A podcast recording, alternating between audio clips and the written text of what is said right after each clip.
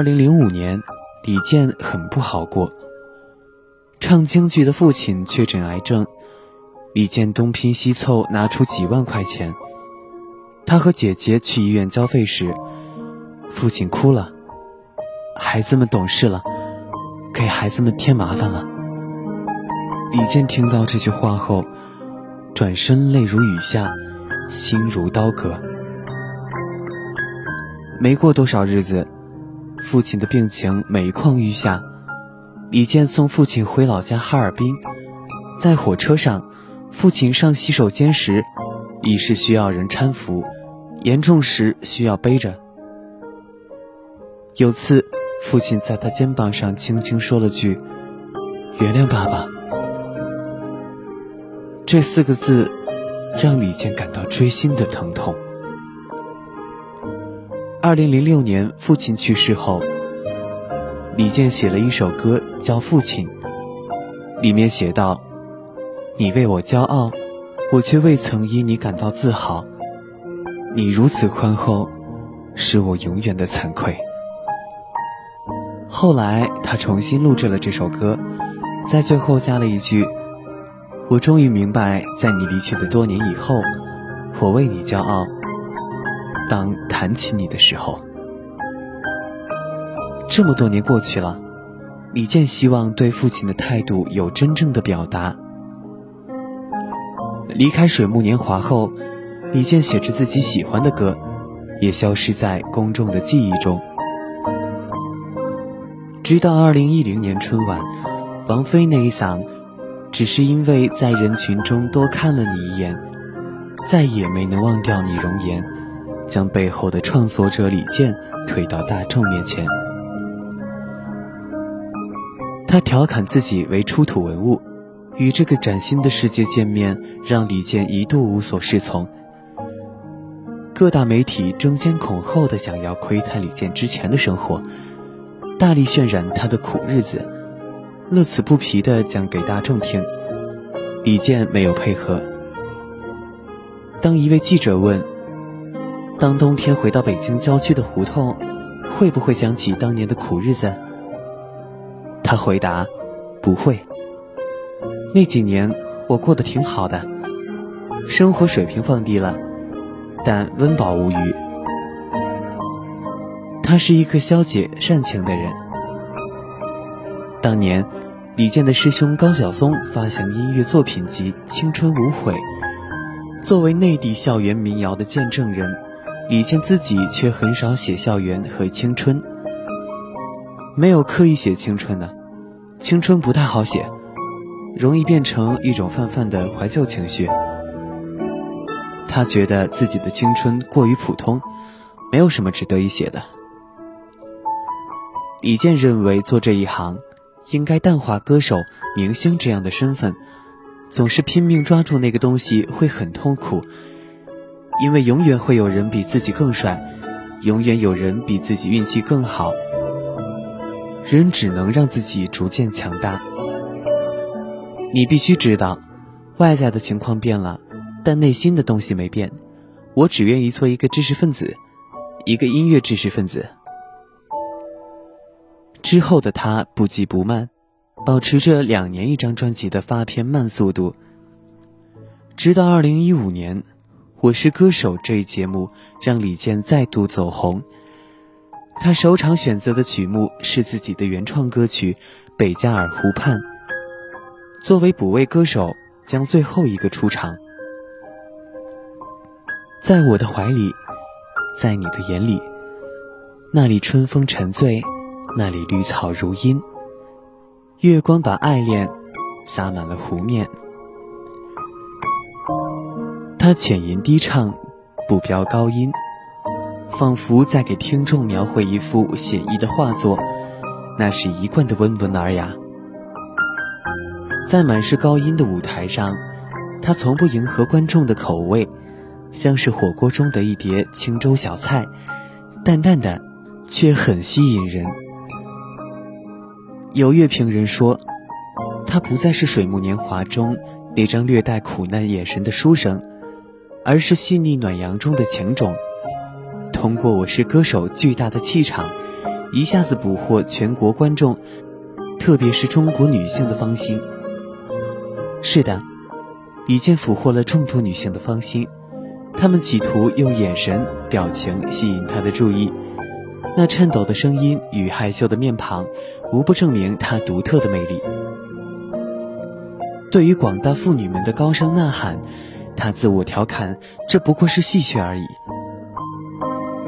在大家称赞他时，李健还不忘提醒大家：我不完美，更没想当任何人的偶像。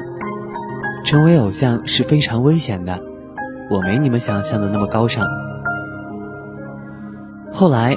在歌手的决赛上，歌后林忆莲邀请张惠妹来驻唱。令人意外的是，李健则请来岳云鹏合唱《女儿情》。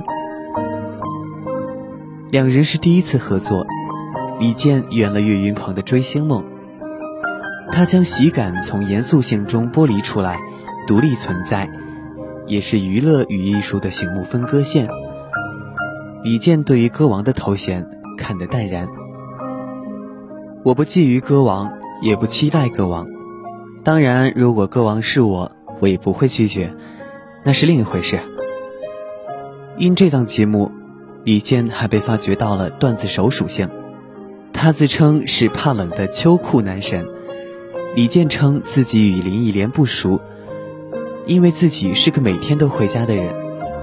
林忆莲有首歌叫《爱上一个不回家的人》。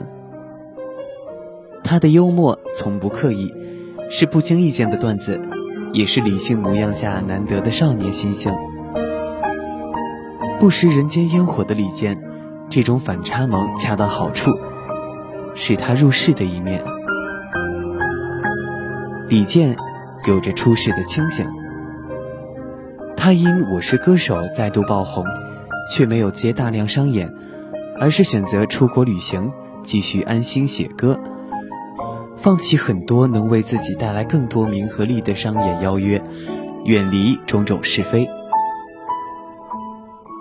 高晓松曾说：“我们身边的这一波人都不是当初的模样了，只有李健还是当年那个李健。”巨大的名利出现在不惑之年，在旁人看来是众望所归，给李健本人却没有带来意外的狂喜，反而是感到危险。